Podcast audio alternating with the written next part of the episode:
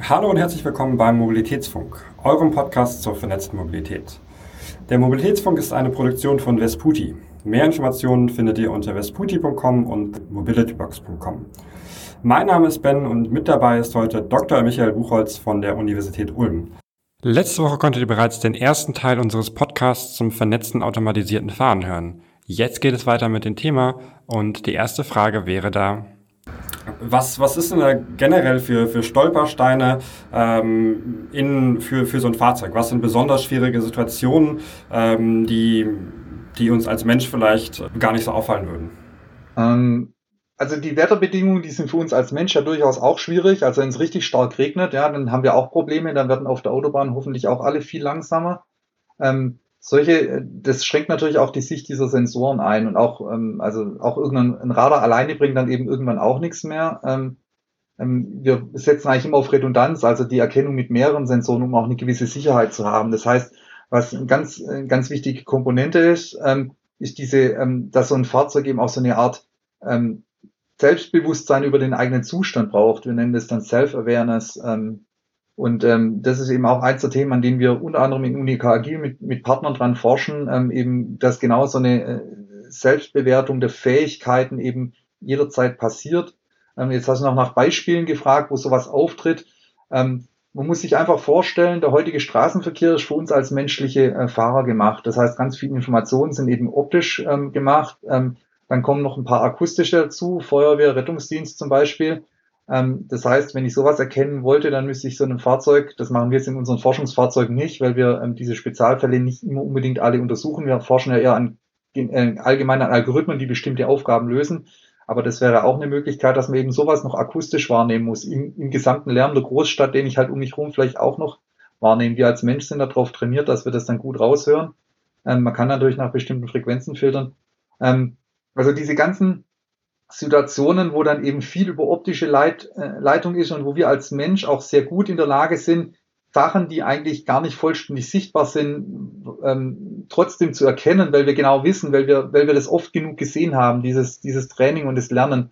Ähm, und dann eben diese, diese, das Übertragen auch auf andere Situationen. Also ähm, ich kann dich in einer völlig fremden Stadt ohne Karte aussetzen und du wirst trotzdem in der Lage sein, dort Auto zu fahren, sofern du einen Führerschein hast und generell Auto fahren kannst, das weiß ich jetzt gar nicht, aber ähm, dann, dann wirst du das können, weil, weil du einfach das in anderen Städten gelernt hast und das sofort übertragen kannst. Also man kann ja auch ein, so ein automatisiertes Fahrzeug nicht für jede Situation äh, selber programmieren. Das muss auch diese Generalisierungsfähigkeit haben, äh, die ich gerade beschrieben habe. Und das ist natürlich schon eine Herausforderung, ähm, man braucht dann eben, man muss eben irgendwie schauen, wie kriegt man das hin und das wird immer, das wird irgendwann aus meiner Sicht eine, eine Mischung sein aus für komplexe Szenarien eben auch eine gewisse Infrastruktur, die unterstützt, damit eben auch eine gewisse Effizienz da ist und wenn die dann halt mal ausfällt, dann muss ich da halt viel langsamer fahren oder muss ein bestimmtes Gebiet umfahren. Ähm, aber wenn die da ist, dann kann die eben helfen und dann läuft da der Verkehr auch sehr flüssig und, und zügig durch, wo, wo ein Fahrzeug alleine vielleicht nicht könnte, weil ich jetzt in so ein Fahrzeug auch nicht ähm, beliebig viele Sensoren reinbauen kann, das wird ja irgendwann auch unbezahlbar. Klar. Ähm, du, du sprachst gerade von Infrastruktur und ähm, damit wahrscheinlich hauptsächlich ähm, Verkehrssignalanlagen und so weiter. Aber so wie, wie ich das jetzt verstanden habe, ähm, eigentlich ist das Problem dann ja der, der Mensch, ähm, der ähm, in seinem Auto herumfährt und nicht wirklich kommuniziert und nicht wirklich klar ist, was er tut, sondern wir irgendwie erwarten müssen oder äh, berechnen müssen, was er tun könnte. Glaubst du, dass es dann irgendwann ähm, meinetwegen auf der Autobahn eine, eine automatisierte Spur geben wird, wo dann der Mensch gar nicht mehr drauf darf?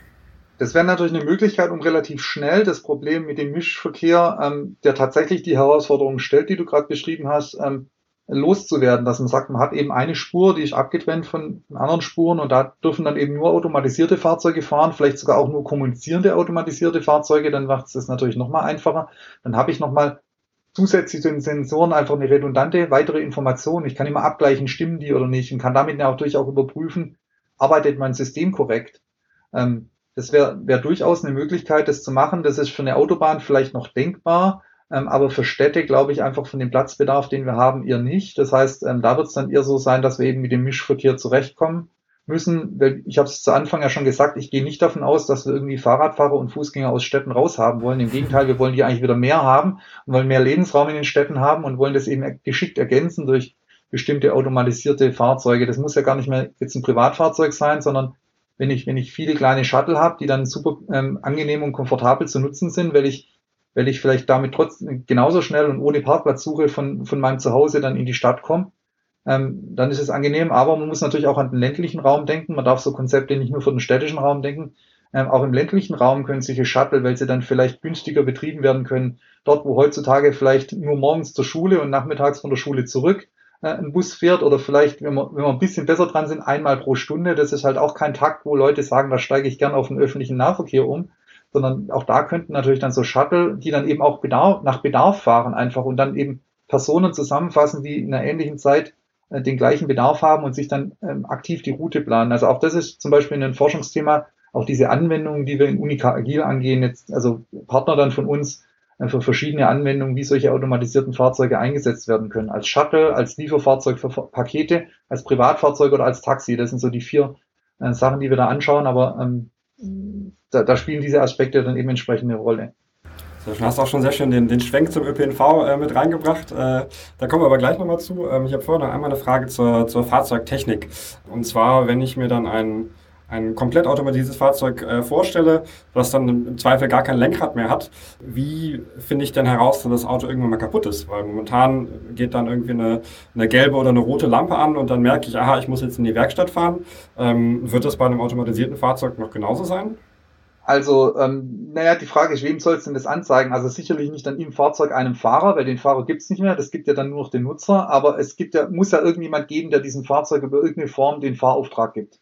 Also entweder, ähm, wenn wir jetzt mal von dem Beispiel noch nicht ÖPNV, sondern Privatfahrzeug ausgehen, dann habe ich da halt vielleicht meine App oder ein Display im Fahrzeug irgendwo, wo ich halt sage, Fahrzeug, ich will jetzt hier an dieses Ziel und ich habe also so eine, so eine Mensch-Maschine-Schnittstelle, über die das Fahrzeug eben auch mit mir als Nutzer kommuniziert und könnte natürlich sowas auch dann entsprechend da ähm, melden. Ähm, wir haben das ja heutzutage in Fahrzeuge schon und äh, das, was ich vorher beschrieben habe, diese, diese Selbstbewertung der Fähigkeiten, also dieses Selbstbewusstsein über wie geht's dem Fahrzeug, das ist ja dann eben äh, genauso ein Teil dieser Erkennung, es, es muss jetzt eben was passieren.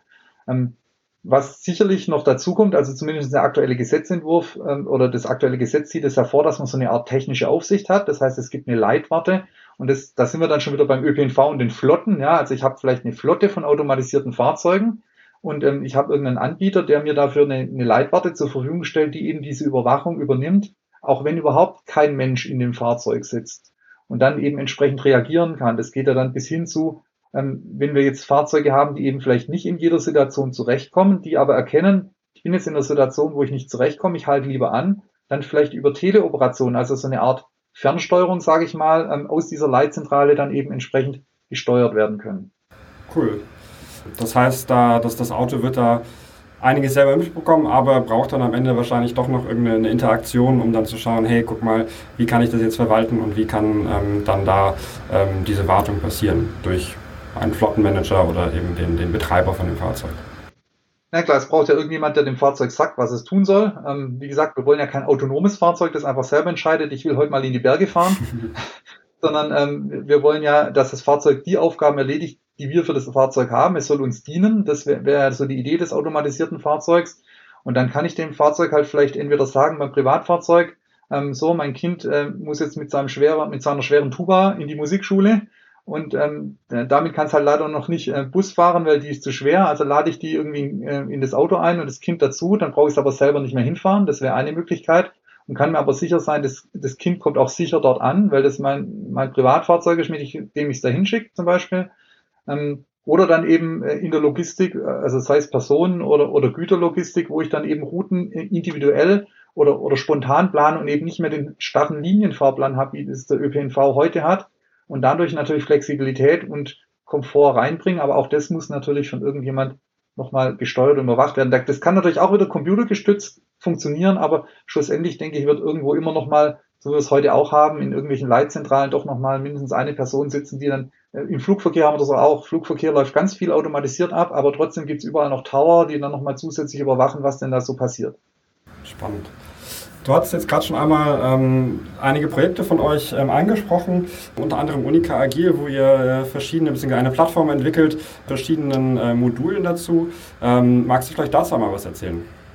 Genau, ich habe es schon ein paar Mal erwähnt, dann fange ich vielleicht nochmal von Grund auf an, was, was dieses äh, Projekt ausmacht. Also das Besondere am Projekt Unica Agil ist, dass es ein universitätsgetriebenes Projekt ist. Also von den 16 Partnern sind acht Partner sind Universitäten und dann eben noch ein paar kleinere Firmen. Das heißt, es, da steckt jetzt nicht ein großer Automobilkonzern oder mehrere dahinter, sondern das ist so mal ein bisschen ähm, disruptiv denken. Ähm, das war so eine Ausschreibung, wo es explizit darum ging, mal, mal einfach losgelöst von vorhandenen Konzepten, äh, so Fahrzeugkonzepte neu zu denken.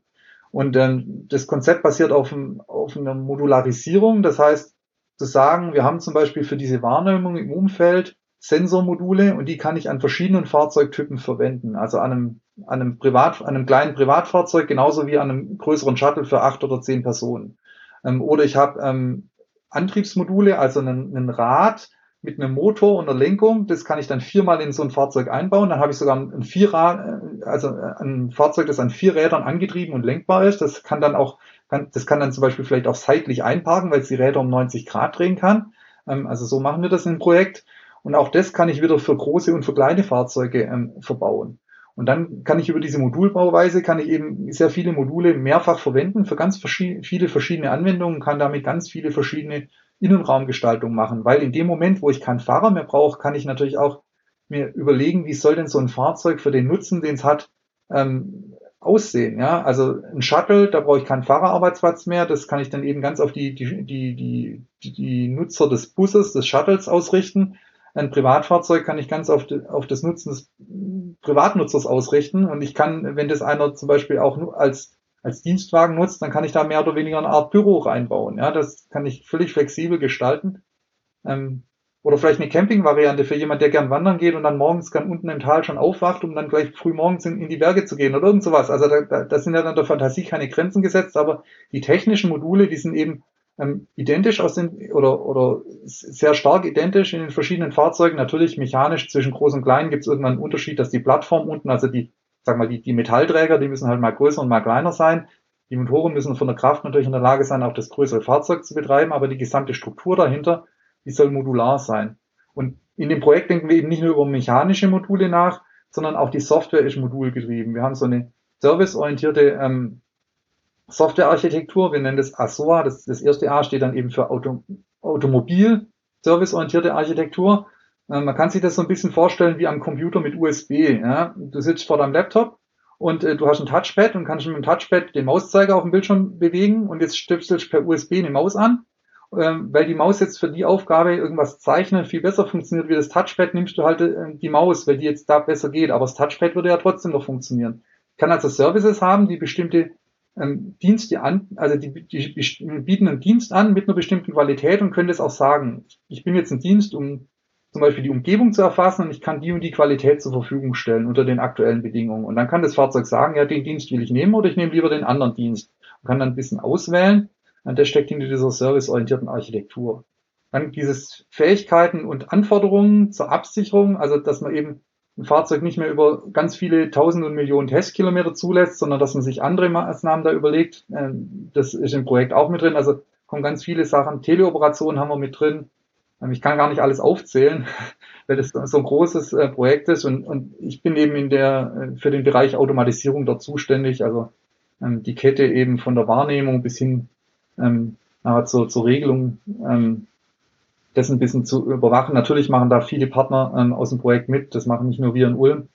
Ähm, aber ich koordiniere das eben noch so ein bisschen, genau. Ähm, also das heißt, eure Fahrzeuge sind jetzt auch schon auf der Straße bzw. sind da schon unterwegs und machen da schon die ersten Erfahrungen, oder? Die sind nicht auf der Straße, weil wir natürlich in so einem Projekt, wenn, wir, wenn, wenn du ein Fahrzeug komplett neu aufbaust, dann hast du natürlich keine Straßenzulassung. Also da müsste ich ja mehrere Fahrzeuge aufbauen, Crash-Tests machen und so weiter. Das heißt, wir haben Prototypen aufgebaut, die sind aufgebaut. Aktuell, ähm, momentan sind wir dabei, die Automatisierung in Betrieb zu nehmen, vollständig. Also die, die Kette, das machen wir dann eben auch entsprechend auf Testgeländen. Es wird eine erste Demonstration ähm, geben im Rahmen einer ähm, Konferenz, die nennt sich Intelligent Vehicle vom äh, amerikanischen Ingenieurverein, also IEEE, äh, die dieses Jahr in Aachen stattfindet. Das wird äh, Anfang Juni sein. Da werden wir auf dem Demotag dieser Konferenz eben ähm, eine Demo haben. Wir werden bei der IAA Nutzfahrzeuge in, ähm, in Hannover, ähm, werden wir unser, äh, unser Cargo-Auto, also Auto Cargo heißt das, das ist also das zum Paket ausliefern, werden wir da ausstellen, das wird da nicht fahren, weil in der Messehalle ist das schwierig. Aber da wird man mal zeigen, wie die Funktion des, äh, ähm, ja, des, dieses Auslieferns da funktioniert. Und dann wird es eben nächstes Jahr ähm, im Mai eine, ein Abschlussevent geben, wo wir dann die Fahrzeuge alle auch nochmal der Öffentlichkeit vorstellen, wo dann auch äh, alle eingeladen sind. Was passiert denn danach, wenn, wenn die Fahrzeuge quasi fertig sind und das Projekt abgeschlossen ist? Ja, nach dem Projekt ist vor dem Projekt für uns. Also ähm, natürlich sind wir, wir wollen, also zunächst mal ist es auch so, dass es ähm, eine extrem tolle Erfahrung ist, in so einem Projekt zu äh, arbeiten. Das ist, das ist ähm, nicht nichts Alltägliches, das ist wirklich ein großes Projekt über so viele Universitäten, aber auch mit Industriepartnern hinweg. Und natürlich ähm, sind wir, zielen wir darauf ab, dann eben auch in einem Folgeprojekt mit der Basis, die wir geschaffen haben, dann eben noch weitere Forschung durchzuführen. Ähm, da gibt's dann auch immer, also das läuft im Forschungsbereich ja so, da gibt's bestimmte Ausschreibungen von der Bundesregierung für Fördergelder. Also in unserem Fall sind wir jetzt eben in Deutschland von der Bundesregierung, also vom Bundesministerium für Bildung und Forschung konkret gefördert. Ähm, und ähm, da kann man dann natürlich für bestimmte Ausschreibungen wieder neue Anträge einreichen. Ähm, da haben wir jetzt im Januar eine Skizze eingereicht für ein Folgeprojekt und wollen dann natürlich dann entsprechend weiter forschen. Also die werden dann weiter genutzt für Forschung, aber es sind wie gesagt Prototypen. Das heißt, ähm, da wird man als normaler Nutzer wird man die jetzt nicht irgendwo Berlin, Stuttgart, Aachen irgendwo rumfahren sehen, sondern ähm, die werden natürlich für Forschungszwecke dann genutzt und äh, ansonsten eher nicht. Oder mal eine Demo. Sehr schön. Ähm, aber das heißt, da, da produziert ihr dann wahrscheinlich auch fleißig Papers mit raus ähm, und veröffentlicht eure Ergebnisse genau. und ähm, das wird dann der, der wissenschaftlichen Community äh, bereitgestellt, um damit auch selber ähm, Erkenntnisse zu generieren. Ganz genau. Also ähm, wir als Wissenschaftler ähm, generieren eben diese Ergebnisse. Wie gesagt, je nachdem, was rauskommt, fließen durchaus auch Ergebnisse mal in die Richtung Standardisierung. Dann arbeiten wir auch mit Industriepartnern zusammen und die nehmen die Ergebnisse natürlich auch mit, machen auch ihre Erfahrungen und dort fließt es natürlich dann das Wissen, das man da generiert, dann ähm, eben hier bei den verschiedenen Firmen natürlich auch ähm, in, die, in die Produktentwicklung und dann in, in weitere Produkte ein und ähm, genau und ähm, wir freuen uns dann natürlich auch immer über alle, die da mitarbeiten wollen. Also ähm, ich habe gerade schon gesagt, wir planen ja da auch wieder neue Projekte. Also da können wir da auch wieder Verstärkung gebrauchen. Das heißt, wenn jetzt irgendjemand zuhört, der sich in dem Bereich dann ähm, betätigen wollte, dann darf er sich gerne bei mir melden. Sehr schön. Du hast vom, vom internationalen Austausch gesprochen mit ähm, der amerikanischen Ingenieursvereinigung, ähm, äh, beziehungsweise es, es, es, wird ja viel international gerade ähm, geforscht an dem Thema, viel umgesetzt. Es gibt ja äh, Tesla als, als irgendwie großen ähm, Medientreiber zumindest. Meistens war es so in den letzten 100 plus x Jahren, dass äh, die, die Innovationen im, äh, im, im Automobilbereich aus Deutschland kamen, beziehungsweise aus, aus dem deutschen Raum. Glaubst du, Deutschland ist da jetzt immer noch an, an, an Weltspitze oder zumindest oben mit dabei oder werden wir da bald irgendwann von, äh, von China überrollt und alle fahren dann ihre, ihre chinesischen Autos? Ich glaube nicht, dass wir irgendwie überrollt werden. Ähm, ich meine, wir haben ja auch schon lang auf dem Automobilmarkt ähm, Player, also Japan war ja auch eine lange Zeit ein sehr starker Player oder ist immer noch ein starker Player. Ähm, wir haben die amerikanischen Automarken, also da gibt's ja immer schon mehrere, nicht nur Deutschland. Natürlich ist Deutschland wird immer als das Autoland bezeichnet und das sind wir, glaube ich, auch. Also wir können da wirklich stolz drauf sein, was wir in dem Bereich, unter anderem in dem Bereich, ähm, ähm, da als Ingenieure geleistet haben in Deutschland. Ähm, ich glaube, wir werden da weiterhin dabei sein. Man sieht natürlich jetzt den Wandel. Ja, ähm, früher war das Auto erstmal was Mechanisches. Ähm, heutzutage ist das Auto, wir haben uns heute ganz, ganz viel über Software unterhalten, wenn wir das genau nehmen. Ja, wir haben die ganzen Funktionen unterhalten und die werden alle in Software abgebildet. Und klar, wenn man auf die letzten Jahre und Jahrzehnte schaut, wo kamen viele, nicht alle, aber wo kamen viele Software-Innovationen her? Das war dann eben USA. Und damit haben die natürlich in den Bereichen ein gewiss, sozusagen ein bisschen die Nase vorn, aber ich glaube, wir sind da auch nicht, wir brauchen uns da nicht verstecken, ähm, weil wir das eben ganz gut kombinieren können. Die, der europäische oder deutsche Ansatz ist natürlich ein bisschen anderer. Ja? Ähm, die amerikanischen Firmen, die gehen mit der Idee auf den Markt und hinterher stellt man fest, ich habe nur die Idee gekauft und in der Realität funktioniert sie vielleicht nicht so. Also das Beispiel hat man schon genannt, wenn ich ein Assistenzsystem Autopilot nenne, dann suggeriert das was anderes. Das würde ein deutscher Autohersteller vermutlich nicht machen, weil er Angst hätte, ähm, dass die Kunden es falsch verstehen. Der, der, der macht eher, dass er ein bisschen weniger verspricht als das, was er kann. Ähm, aber das kann er dann auch wirklich sicher und macht dann auch eben keine, ähm, hoffentlich keine, keine Fehler dabei. Ja. Das ist so ein bisschen das, die unterschiedliche Herangehensweise, aber das sagt ja auch nicht unbedingt was über die Güte aus. Also auch die, die Güte von denen ist äh, für das, was sie dann nachher tatsächlich können müssen, ähm, ja ziemlich gut, ja, das ist keine Frage. Ähm, von dem her glaube ich, dass es da schon, ähm, da, da, wir werden weiter mit da vorne äh, dabei bleiben. Dazu dienen ja auch genau diese Forschungsprojekte. Deswegen gibt ja auch der Staat äh, Steuergeld, sage ich mal, in, in, in solche Forschungsprojekte, um genau sowas eben zu erreichen. Du hast nochmal ein sehr spannendes Thema angesprochen, und zwar zur, zur Hardware bzw. zur Mechanik. Ähm, ich finde es sehr spannend, die, die viele ähm, äh, automatisierte Fahrzeuge, die ähm, vorgestellt wurden aus Forschungsprojekten, aber auch von, von Industrieunternehmen, äh, sehen so ein bisschen aus wie die allerersten Autos, oder nicht die allerersten Autos, sondern irgendwie die, die früheren, die Knutschkugeln der BMW Isetta, wo diese mit der Tür vorne, also alles sehr rundlich und äh, nicht sehr aerodynamisch. Ist das einfach, weil das momentan nicht der Fokus ist und der Fokus da auf der Software liegt und es dann heißt, ähm, das, das Auto können wir nachher immer noch bauen oder wo kommt das her? Das ist eine gute Frage. Ich bin jetzt kein Designer, ähm, aber ich glaube, dass also meine Analyse wäre, das hat verschiedene Gründe natürlich. Also wenn ich jetzt einen Shuttle baue, also ein heutiger Bus, sieht auch nicht aerodynamisch aus, weil der einfach nicht das Ziel hat, möglichst schnell auf der Autobahn zu fahren. Wenn ich also so Shuttle-Konzepte habe oder sowas oder, oder Fahrzeuge für den städtischen Verkehr, dann versuche ich jetzt vielleicht viel stärker ähm, das Fahrzeug, das ich da baue, äh, an den Nutzen, an den Hauptnutzen auszurichten und nicht ähm, um die Technik rum. Ich meine, warum haben wir die Motorhaube, weil wir den Motor ja auch vorne irgendwo unterbringen müssen und aufgrund der hohen Geschwindigkeiten und den möglichen Fehlern, die ein menschlicher Fahrer macht, auch noch diese Sicherheitszone vorne als Knautschzone brauchen. Wenn ich das natürlich nicht mehr brauche, dann muss ich ein Fahrzeug ja auch nicht so bauen. Ähm, und ähm, dann sind es ja in vielen Fällen oder in den meisten Fällen ja äh, mittlerweile eben auch elektrische Fahrzeuge. Das heißt, da habe ich auch nochmal andere Randbedingungen. Ähm, also ich glaube, das spielt alles rein, aber eben vor allem auch diese, diese andere Herangehensweise, wenn ich jetzt eben nicht mehr in Privatfahrzeug, PKW, äh, ein Fahrzeug, das möglichst alles können muss, denke, sondern eher in Mobilitätssystem.